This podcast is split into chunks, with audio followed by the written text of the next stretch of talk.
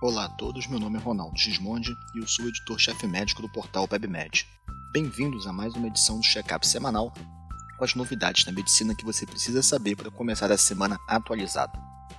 A gente está com um programa um pouquinho diferente, porque semana passada tiveram dois importantes eventos da medicina: o Congresso Brasileiro de Terapia Intensiva e o Congresso da American Heart. É claro que a vedete dos congressos foi a Covid-19 a gente nas principais capitais do Brasil está observando agora no fim do ano uma tendência de alta dos casos. A gente voltou a ficar com os hospitais bem cheios e, e o tema volta a entrar com força. No caso de hoje, a gente vai falar primeiro do Congresso Brasileiro de Medicina Intensiva. Eu separei cinco artigos legais para trazer o resumo para você. A meta da pressão arterial em doentes críticos, o que, que o doente, o intensivista precisa saber sobre as complicações cardiovasculares da Covid-19, qual é o fluido ideal para reposição volêmica nesses doentes, o que é o tal bundle do ACB-DEF e o suporte ventilatório. Então, a gente teve nesse congresso a participação importante dos dois novos editores que vão trabalhar com clínica médica terapia intensiva, que são o Vinícius Zoffoli e o Felipe Amado. Né? Os dois já trabalhavam com a gente como colunista e agora eles são parte da equipe do WebMed Whitebook, dando boas-vindas a eles e um excelente trabalho na cobertura desse congresso. Então, o primeiro texto do Vinícius, qual deve ser a meta de pressão arterial na UTI? Então, ele comenta os resultados do 65 Trial, né, o Trial 65, em que ele foi um estudo multicêntrico no Reino Unido para avaliar a meta de pressão arterial em pacientes idosos com mais de 65 anos. Por quê? Muitos desses pacientes são hipertensos crônicos e discute-se se essa média recomendada de 65 de PAM daria conta de manter uma boa perfusão. Então, como que essa perfusão pode ser avaliada? O, o começa fazendo uma revisão de que a gente não deve confiar apenas na pressão arterial. A gente tem que usar outros parâmetros de hemodinâmica. No exame físico, o mais badalado é o tempo de enchimento capilar, que está até provado que funciona. No laboratório, a gente tem a gasometria arterial, o lactato, a saturação venosa de oxigênio e a diferença artério-venosa de gás carbônico como importantes parâmetros para nos ajudar. Nesse estudo, com 2.600 pacientes, eles mostraram que uma média de PAM entre 60 e 65 não foi associado a um pior desfecho. Ou seja, a gente não precisa pegar pesado nos vasopressores, o excesso de vasopressor tem suas complicações, principalmente para a circulação esplâncnica. Então, essa meta recomendada na maioria das diretrizes de terapia intensiva e de 65 de PAM está excelente. No segundo artigo, o Felipe Amado lembra das principais complicações cardiovasculares do Covid-19. Né? Na maioria dos hospitais do país, as unidades intensivas de cardio em geral são separadas, então acaba que nem sempre o intensivista está com aquela mão muito treinada em cardio e nem o cara da cardio com a mão muito treinada em terapia intensiva. E no Covid, todo mundo cuidou de tudo. Então, o que é importante lembrar? Bom, primeiro, a monitorização eletrocardiográfica dos doentes é importante. Doente com queixa cardiovascular, ele deve ter um eletro. O eletro é parte do exame físico do cardiologista e o intervalo QT, que acontece muito por interação medicamentosa, ele não é importante só no COVID, mas em todo doente hospitalizado. Segundo, esses doentes fazem com frequência aumento de troponina e a gente tem que tentar saber se esse aumento ele é um evento inflamatório, se é uma injúria miocárdica por consumo ou se é um evento tromboembólico. Tá? As pistas para isso são a curva de troponina, se o eletro e o eco alteram. Quando eu tenho alterações de eletro e eco compatíveis com isquemia de uma parede, a chance de um evento de consumo ou de tromboembólico é maior.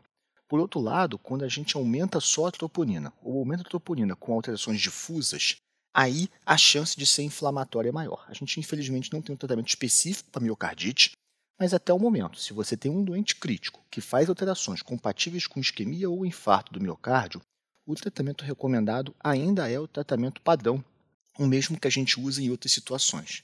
É claro que ele funciona melhor quando você tem trombose de placa do que quando o infarto é por consumo, chamado infarto tipo 2. Mas ainda assim, as recomendações são as mesmas que em outras situações. Essa parte do Congresso também conversa muito com a gente sobre a questão da anticoagulação. Né? Existe muita dúvida no doente grave de Covid, não é em casa, no doente grave de Covid, com um dedímero muito alto, se vale a pena fazer uma dose maior de enoxaparina. Por enquanto, a recomendação é profilaxia para todo mundo e dose plena apenas se houver fenômeno tromboembólico. Ainda nesse tema de cardiologia no CTI, ele lembra para gente da questão da reanimação cardiopulmonar, por causa do ACLS, no doente da Covid-19, com dois destaques.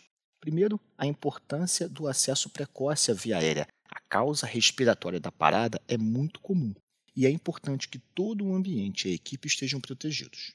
Em segundo lugar, se o doente estiver em posição prona, o ideal é desproná-lo.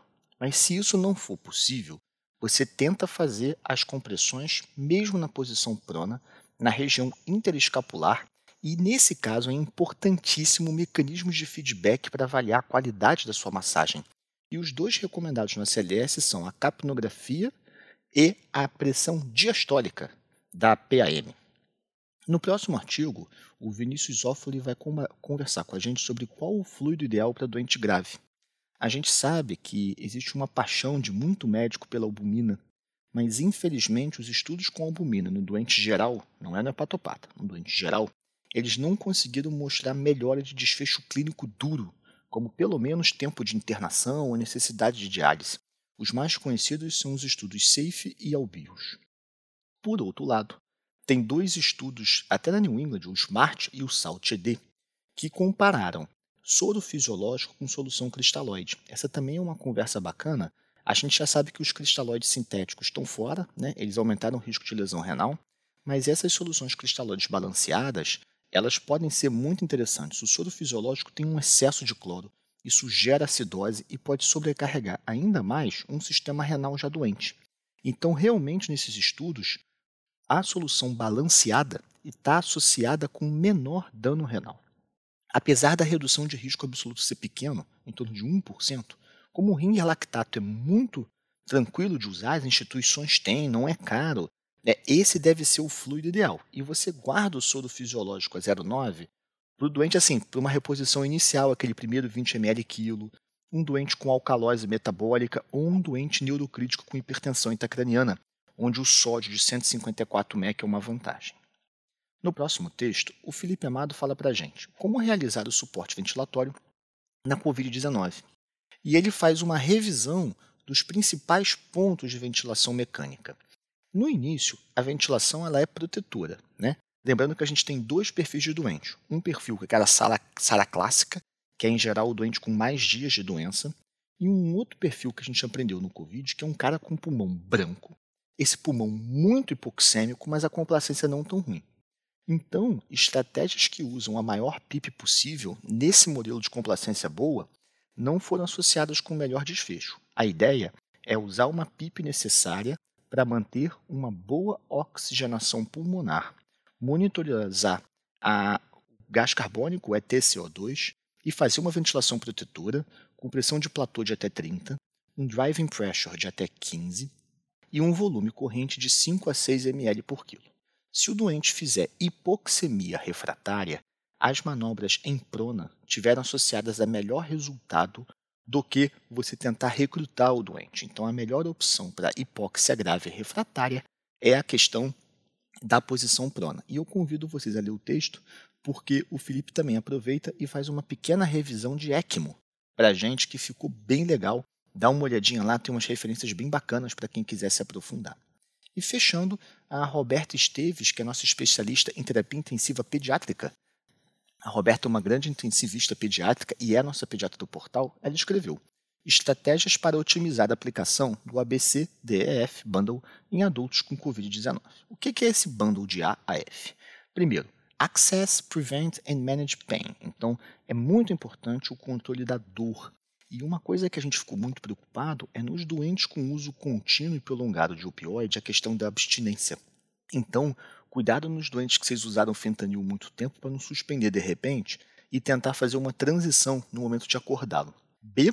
Both Spontaneous Awakening Trials. Então, é lembrar de que no doente que está começando a melhorar, da importância de você fazer o despertar diário. É claro que no doente bloqueado o primeiro dia não dá, né?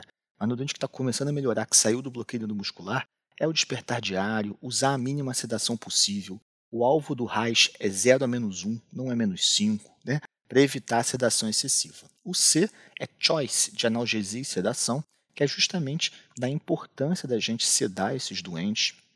A gente deve tentar fazer nos primeiros dias o bloqueio neuromuscular, porque esses doentes são muito difíceis de sedar, muito difíceis de ventilar. Então, quando a PF é muito ruim, quando você vai botar a prona, provavelmente o bloqueio neuromuscular vai entrar nas. O quarto ponto, que é o D, é D de delírio. Esses doentes fazem muito delírio. A gente não sabe exatamente se é alguma lesão direta do Covid ou se é simplesmente porque você usa muito sedativo na ventilação mecânica. Mas a verdade é que a gente tem sempre que avaliar, prevenir e manejar o delírio. Pena que para o delírio hipoativo a gente ainda tem poucas opções. O 5 é early, é mobilidade e exercício precoce. A importância de, na fase do despertar, pensa só, é um cara que tomou corticoide, aminoglicosídeo muitas vezes para infecção secundária, bloqueador neuromuscular, então, a polineuropatia do doente crônico é muito complicado. Tanto que a gente botou um capítulo no Whitebook só sobre isso. Justamente. E aí, nesse doente que está despertando, às vezes ainda em ventilação mecânica, a mobilização precoce e o exercício podem ajudar e acelerar essa parte de recuperação. E por fim, o F de Family. A importância de cuidar da família. O isolamento dos doentes é emocionalmente muito custoso. E essa integração deles com a família é extremamente importante. Então, se você quiser continuar acompanhando as novidades, se liga no nosso portal www.pebmed.com.br e não deixe de deixar lá sua opinião para a gente, tá bom? Um abraço e até a próxima.